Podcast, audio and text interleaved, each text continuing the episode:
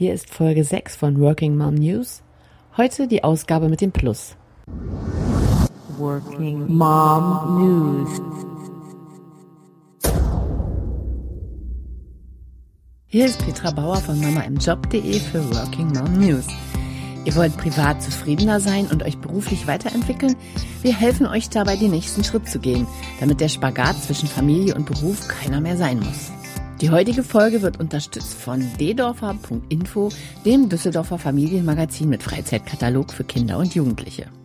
Herzlich willkommen an alle neuen Hörer und an die, die schon seit Folge 1 zuhören, natürlich auch. Vielleicht ist euch aufgefallen, dass ihr heute keine übliche Working Mom News Sendung zu hören bekommt, sondern Working Mom News Plus. Plus steht für zusätzliche Informationen. In den Plus-Sendungen greifen wir bestimmte Themen auf, die wir gerne vertiefen würden. Heute wollte ich zum Beispiel auf die letzte Frage des Tages eingehen. Da hatte ich ja von euch Gründerinnen wissen wollen, ob ihr ganz klassisch mit Businessplan angefangen habt oder ob euer Geschäft mit wenig finanziellem Einsatz nebenher gestartet wurde. Dazu sind hier einige interessante Beiträge eingetrudelt über Twitter, über Soundcloud, aber auch per Mail.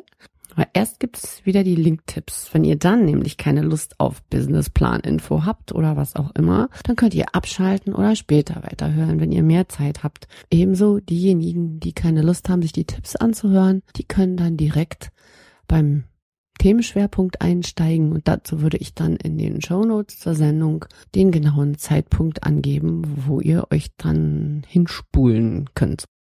Aber jetzt geht es erstmal los mit den Working Mom News Link Tipps. Ja, wir haben Urlaubszeit, ist euch sicherlich aufgefallen. Und ich habe für euch bei appbrain.com den Thomas Cook Travel Guide entdeckt. Das ist eine App, die ähm, kostenlose Offline-Karten bietet und Augmented Reality Features.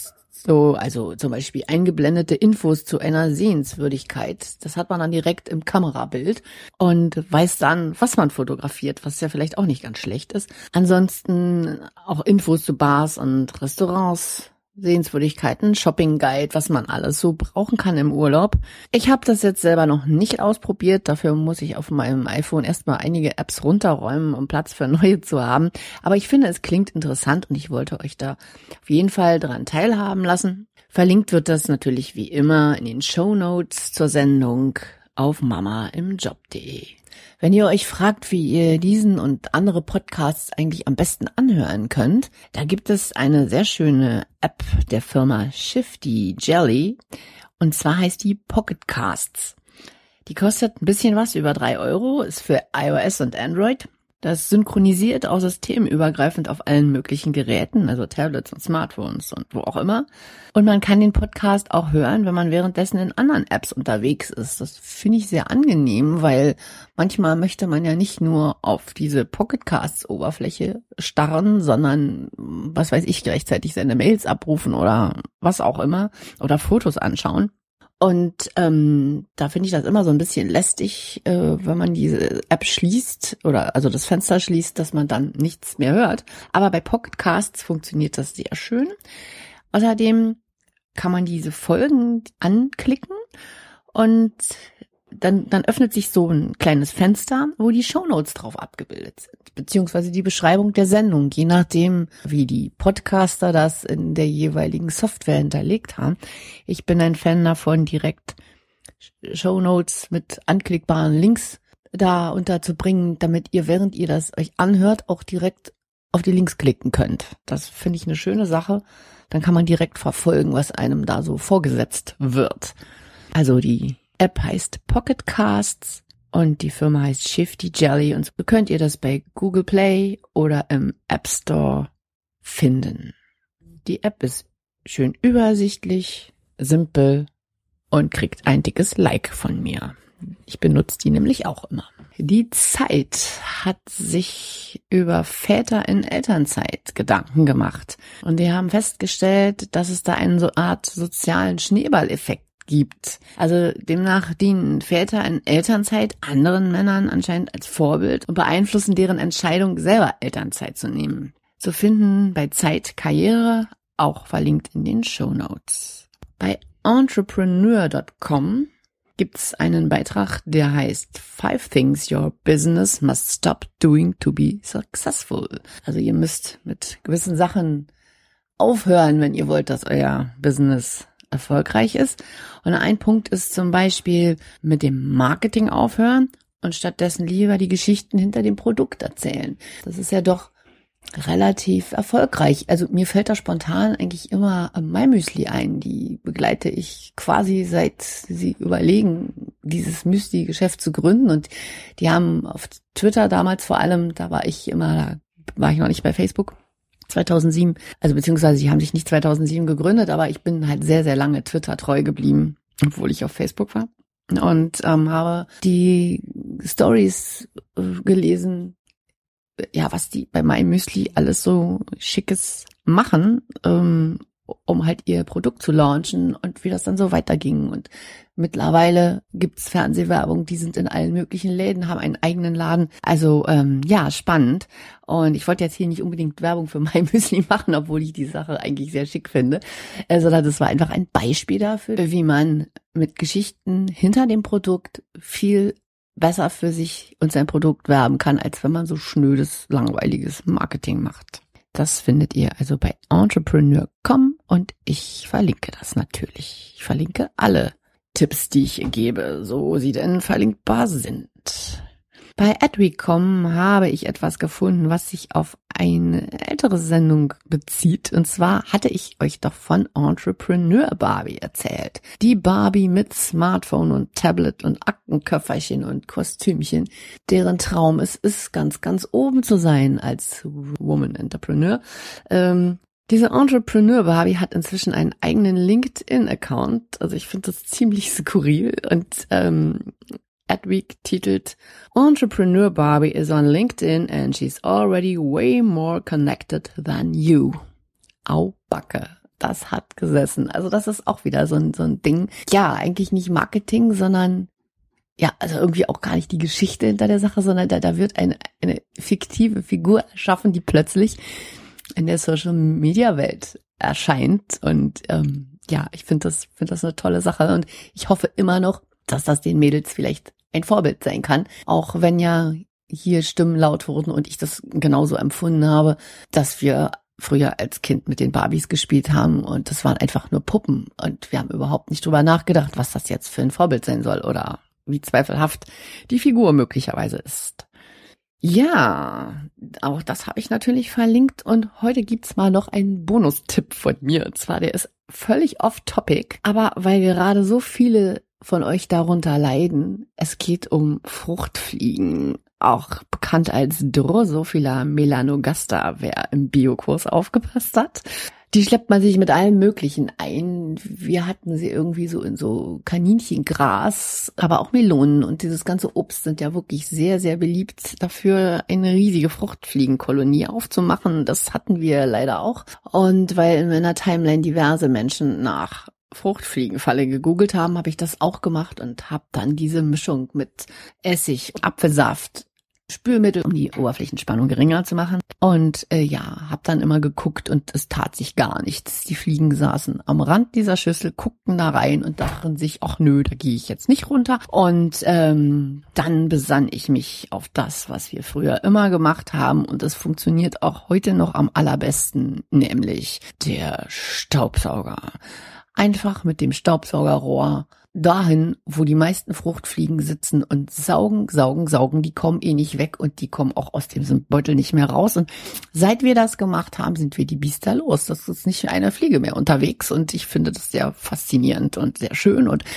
also Drosophila mit Staubsauger zu Leibe rücken. Ja, dann möchte ich euch noch eben an das Gewinnspiel erinnern was bei uns noch bis 15. August läuft. Es gibt drei Bücher zu gewinnen von Katrin Seifert. Aus den Hemmschuhen in die Stöckelschuhe. Ein Selbstcoaching-Buch für zufriedenere Mütter oder Frauen halt auch überhaupt. Es sind ja nicht alle Frauen Mütter. Und auch die möchten trotz allem zufriedener werden und sich trauen, endlich ihre Karriere zu starten. Und ihr findet, also ich verlinke euch das auch nochmal. Ansonsten findet ihr es auf mamaimjob.de unter dem Beitrag, warum Katrin Seifert fünf Jahre brauchte, um endlich ihre Karriere zu starten.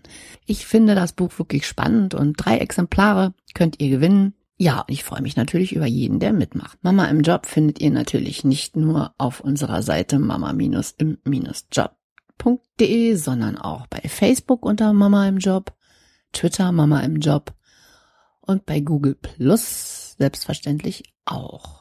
Wenn ihr Fragen habt zum Thema Vereinbarkeit, Familie und Beruf oder für irgendwelche Tools, die euer Arbeitsleben leichter machen sollen oder auch zu Sachen, die eure Kinder betreffen, wobei wir kein Erziehungsratgeber im eigentlichen Sinne sind, sondern der Schwerpunkt wirklich auf Business und Lifestyle liegt. Also wenn ihr Fragen habt, die zu uns passen könnten, dann könnt ihr die jederzeit stellen unter redaktion at mama-im-job.de. Da sind wir natürlich auch über Feedback jeglicher Art sehr erfreut, wenn das da ankommt oder wenn ihr sonst irgendetwas von uns möchtet oder bei uns werben wollt oder was auch immer. So, und jetzt kommen wir zu unserem Plusteil. Themenschwerpunkt heute der Businessplan.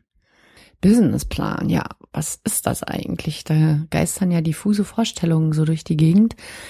Ähm, als Einstiegsinfo kann ich euch noch einen Link empfehlen, und zwar das Bundesministerium für Wirtschaft und Energie unter existenzgründer.de diverse Infos und Materialien zur Erstellung eines Businessplans bereitgestellt. Da gibt es also auch was zum Download so einen Plan, den man nach den eigenen Bedürfnissen anpassen kann. Und das ist eigentlich eine, eine sehr gute Sache, wenn man noch so gar nicht weiß, wie das so läuft. Unser Themenschwerpunkt bezieht sich allerdings auf die Frage des Tages vom letzten Post Postcast. Ich werde es ich werd's nicht hinkriegen. Es ist ein Zungenbrecher. Ich glaube, ich bleibe bei Sendung oder Show oder so.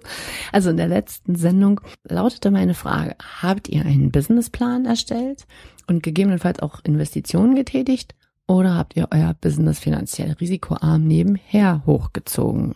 Bei den Antworten gab es dann deutliche Unterschiede zwischen einem privaten Businessplan und einem für Investoren, weil, wie gesagt, da unterschiedliche Vorstellungen existieren. Es wird also auf beides eingegangen. Und ich habe kurze und lange Antworten bekommen. Ich fange einfach mal an. Da hat nämlich ziemlich direkt nach dem Upload bei Soundcloud direkt Markus Jakobs at Kehrseite ewig bekannt von Twitter schon, weiß ich nicht, irgendwie auch seit 2007 kennen wir uns auf Twitter, haben wir uns beim Videocamp getroffen, bei der Republika und allem.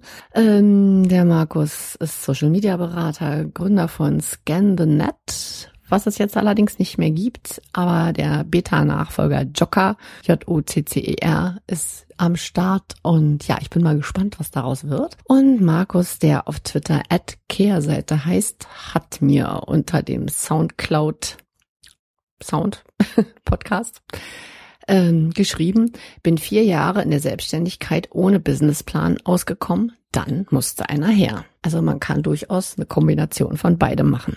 Ja, weil wir gerade bei Twitter sind. Auf Twitter gab es diverse Reaktionen.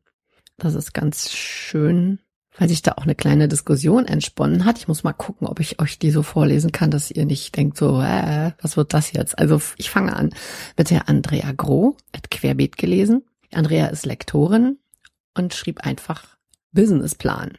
Der war ganz nützlich für mich. Ed L unterstrich froh, Ruth Froben schrieb, ohne fixen Plan, aber auch nicht nebenbei.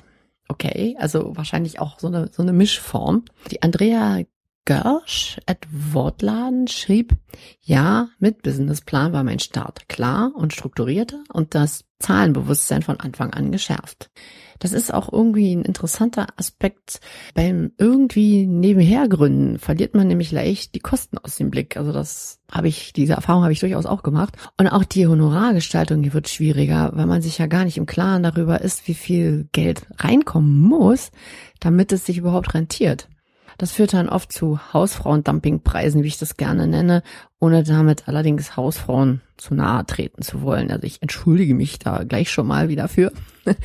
Aber das ist ja das, was man landläufig so, so für ein Bild vor Augen hat. Ähm, oder auch, ich könnte es ja auch Rentnerdumpingpreise nennen. Jedenfalls so, so Menschen, von denen man immer annimmt, dass die in ihrem Kämmerlein zu Hause sitzen und damit sie überhaupt Geld reinbekommen, immer tiefere Preise ansetzen und damit ähm, ja auch so ein bisschen natürlich den Markt kaputt machen. Aber ich denke, das sind nicht nur die klassischen Vorurteile. Es gibt auch andere Leute, die das machen und sehr, sehr, sehr knapp kalkulieren. Also bei manchen fragt man sich ja wirklich, wie die überhaupt klarkommen. Blum, ein kleiner Exkurs. Okay, ja, also es entspann sich, wie gesagt, eine kleine Diskussion und zwar zwischen Sabine Faltmann, Ed Faltmann, zwischen Claudia Trossmann und mir. Also Claudia Trossmann, C. Trossmann, Ed C. Trossmann. Fangen wir mal an. Die Sabine schrieb, dass sie mit Businessplan auf dem Papier gestartet ist Umgesetzt wurde etwas anderes, kein Investor. Dann habe ich gefragt, ob es ihr trotzdem geholfen hat, das schwarz auf weiß zu notieren. Und sie schrieb, ja, vor allem trittst du damit sicherer auf und hast eine bessere Position bei Verhandlungen. Aber ich bin ja ein kleines Einzelunternehmen. Edmano Mama hat ein Riesending gestemmt ohne Businessplan. Da ein kleiner Einschub. Mano Mama ist eine Augsburger Firma auf Be Gebiet Bekleidung. Die machen ähm, ja, Frauenkleider, aber auch ähm, Taschen. Äh, ich glaube, die hatten so einen großen Deal mit DM. Die haben da so, so, so Stofftaschen für die gemacht. Ähm, das Besondere an Mano Mama ist, dass sie ja sehr nachhaltig produziert und vor allen Dingen Leute aus der Region einstellt, gerne Langzeitarbeitslose, die nirgendwo mehr genommen wurden, die dann als Näherinnen da arbeiten. Das ist ein total interessantes Projekt, habe ich in Social Media auch schon länger verfolgt. Also da, es lohnt sich da, sich das mal näher anzuschauen. Ja, also wie gesagt, Mano Mama hat ihr Riesending, ihre Firma gestemmt. Also Mano Mama heißt Sina Trinkwalder, sollte ich vielleicht dazu sagen. Ohne Businessplan und das wusste ich zum Beispiel gar nicht, dass da gar kein Businessplan dahinter hing. Und Claudia schreibt, ich brauchte auch keinen Businessplan, weil es eine Vision gab und die ist nachhaltiger. Sabine sagt, vielleicht brauchen wir einen Businessplan, weil unsere Vision nicht stark genug ist. Darauf Claudia, wir brauchen keinen Businessplan, sondern mehr Bewusstsein unserer eigenen Kraft. Businesspläne brauchen nur Banken. Und ich, ich jetzt, ich denke inzwischen, dass es nebenher Gründerinnen sowieso schwerer haben, groß zu werden, oder täuscht das? Sabine Faltmann sagt, das denke ich allerdings auch. Entweder willst du wirklich oder lässt es bleiben. Wenn du gründest, brauchst du Unterstützung, Bank, IHK, Gründernetzwerk. Ohne Businessplan ist das nun wieder schwerer. Claudia hält Crowdfunding für eine gute Alternative und ansonsten ist Qualität für sie das Argument. Ich sage, Visionen sind wichtig, aber Investitionen oft auch. Kommt auf die Dimension der Vision an, denke ich. Sabine stimmt mir zu. Für die kleine Vision kannst du mich fragen, für die große at Manu Mama. Ja, vielleicht meldet sich Sina Trinkweiler ja noch mal zu Wort. Ich werde da gelegentlich mal nachhaken. Auf jeden Fall hat sie auch schon Nähmaschinen via Crowdfunding angeschafft. So viel weiß ich. Und da die Sabine Faltmann mir anbot, ihre kleine Vision ähm, mir mitzuteilen, kann ich euch jetzt mal einen Text vorlesen und der wird dann jetzt nicht so hektisch, weil das eben nur eine schreibt. das war jetzt gerade so ein bisschen schwierig, da muss ich mir mal was anderes für einfallen lassen. Nächstes Mal vielleicht mit verstellten Stimmen reden oder so. Sabine Faltmann schreibt, als ich mich vor zehn Jahren selbstständig machte, war ich trotz meiner langjährigen Berufserfahrung und eines intensiven Existenzgründerseminars sehr naiv. Ich baute meinen Businessplan nach meinen Vorstellungen auf und er baute ein bisschen darauf, dass die Welt auf eine PR-Beraterin wie mich warten würde. Ich hatte meine Lehrjahre in der IT-Branche im B2B gemacht und wollte mich daher auf diese Nische spezialisieren. Das ist das Einzige an dem Plan, das der Realität standgehalten hat. Als Akquiseinstrument dachte ich an ein Mailing mit Flyer, Anrufe bei allen Firmen in den regionalen Technologiezentren und vielleicht die Mitgliedschaft in einem IT-Netzwerk in der Region. Ich wollte Räume im TZ in Aachen mieten, damit ich da bin, wo meine potenziellen Kunden sind. Außerdem wollte ich eine Partnerschaft mit einem Grafiker oder Mediengestalter eingehen, damit wir gemeinsam schöne Projekte an Land ziehen könnten. Soweit die Theorie. Partner habe ich zunächst keinen gefunden, weil die alle keinen Partner suchten, sondern einfach einen Job. Also hätte ich das Risiko alleine getragen, Dazu war ich aber nicht bereit. Einen Raum habe ich später in einer bereits existierenden Agentur gefunden, die einen Text- und Marketingpartner suchte und deren beide Inhaber auch schon gestandene Freiberufler waren, also keine Anfänger. Aus dieser Partnerschaft bin ich nach vier Jahren mit mehr als einem blauen Auge und finanziellen Verlusten ausgestiegen. Meine Kunden kamen nicht aus der Region, sondern aus Erfurt, Berlin, Hamburg, München, Köln und Düsseldorf. Erst im zweiten Jahr fanden sich auch zwei aus dem regionalen TZ, aber die haben mich übers Internet gefunden. Alle Akquiseinstrumente haben überhaupt nicht funktioniert. Die einzigen, die wirkten, waren meine Website und weitere Online-Auftritte sowie persönliche Bekanntschaften, vor allen Dingen meine früheren Chefs, beziehungsweise Empfehlungen zufriedener Kunden. Das heißt eigentlich, meine aktive Suche war zwecklos, aber das Gefundenwerden funktionierte großartig und so ist es bis heute. Meine Illusionen habe ich verloren, meine Vision ist geblieben. Illusion war zum Beispiel zu denken, man hätte mehr Freiheit als Freiberufler oder Selbstständiger. Ich habe zwar die Freiheit, Aufträge oder Kunden abzulehnen, die nicht passen, aber meine Kunden bekommen deutlich weniger Gegenwind als meine früheren Chefs von mir. Denn wenn ich von etwas abrate, der Chef aber darauf bestand, gab es früher hitzige Diskussionen. Heute sage ich, okay, lieber Kunde, du bezahlst. Meine Vision ist nach wie vor, dass ich kleinen Unternehmen, die ein gutes Produkt haben, helfen kann, dass sie damit Erfolg auf dem Markt haben und dass ich ein bisschen von meiner Erfahrung an junge Marketeers und PR-Berater weitergeben kann, damit sie Unternehmen gut beraten. Den hohen Qualitätsanspruch habe ich beibehalten. Ich finde, dass Sabine da einige interessante Aspekte aufgeworfen hat. Besonders interessant finde ich wirklich, dass sie besser gefunden wird, als äh, das mit der Akquise funktioniert. Das heißt, sie hat mit ihrer Website und ihren Social-Media-Auftritten ganz offensichtlich etwas vollkommen richtig gemacht. Vielleicht ist das auch ein Hinweis für euch, dass ihr möglicherweise besser euren Internetauftritt zunächst möglichst perfekt macht. Ja, damit ihr eben gefunden werdet und die Akquise auf anderen Bereichen ähm, vielleicht erstmal nicht so wichtig nehmt, sondern euch auf eure eigentliche Arbeit konzentriert und ähm, ja, erstmal optimiert, wo ihr auch immer könnt und den Rest kann man dann ja nebenher immer noch laufen lassen. Aber wie gesagt, das fand ich eine sehr interessante Erfahrung, absolut. Sabine Faltmann findet man übrigens unter faltmann-pr.de und das verlinke ich natürlich auch in den Show Notes. Dann habe ich noch eine lange Mail bekommen und zwar von der Janne Klöpper.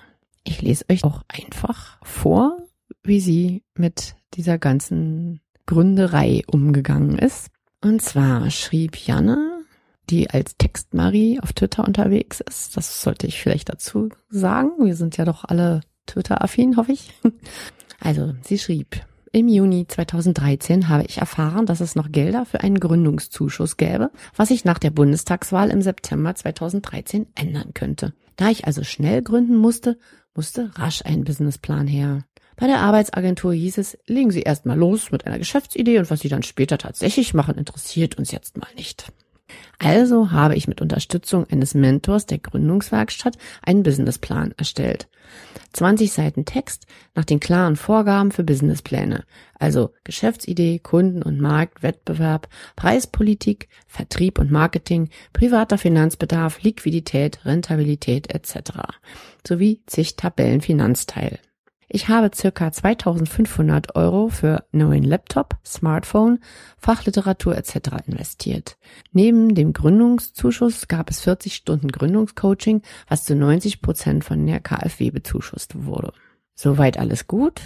Nein, denn Erstens, diese ganze Geschichte mit dem Businessplan war mir von Anfang an unbehaglich und fremd. Ich wollte freiberuflich tätig sein, mich selbstständig machen, aber ich wollte doch kein Unternehmen mit Wachstumspotenzial gründen. Zweitens, inhaltlich habe ich mit meiner Geschäftsidee aus vielen Gründen von Anfang an gehadert. Das wurde mir jedoch erst nach der Gründung durch das Gründungscoaching klar. Mit meinem Coach habe ich dann angefangen, alternative Geschäftsideen zu entwickeln. So bin ich zu der Idee mit Textredaktion, Moderation gekommen. Schließlich hatte ich bereits jahrelang als Pressereferentin, Redakteurin und Moderatorin gearbeitet. Ein Schatz an Erfahrungen und eine große Liebe zu Sprache und Ausdruck, Struktur und Vermittlung haben den Ausschlag gegeben, im März 2014 mein zweites Standbein aufzubauen. Ohne Businessplan aber mit dem Buch von Svenja Hofert unterm Kopfkissen, das Slow Grow Prinzip. Lieber langsam wachsen als schnell untergehen. Endlich sprach mir jemand aus dem Herzen. Svenja Hofert beschreibt so wunderbar den Unterschied zwischen Unternehmensgründern, die sie Entrepreneure nennt, und die aus technischen Innovationen heraus wachstumsorientierte Firmen gründen, und Menschen wie mich, die sie eher Wissensarbeiter und persönliche Dienstleister nennt, die selbstbestimmt, netzwerkend, projektbezogen arbeiten und nicht das Ziel haben, ihre Firma an die nachfolgende Generation zu vererben. Mit meinem Unbehagen mit der Businessplan-Geschichte und der Unternehmensgründung war ich plötzlich nicht mehr alleine. Das hat mir den Schwung wiedergegeben, den ich durch den Businessplan verloren hatte. So, das war also die Janne Klöpper.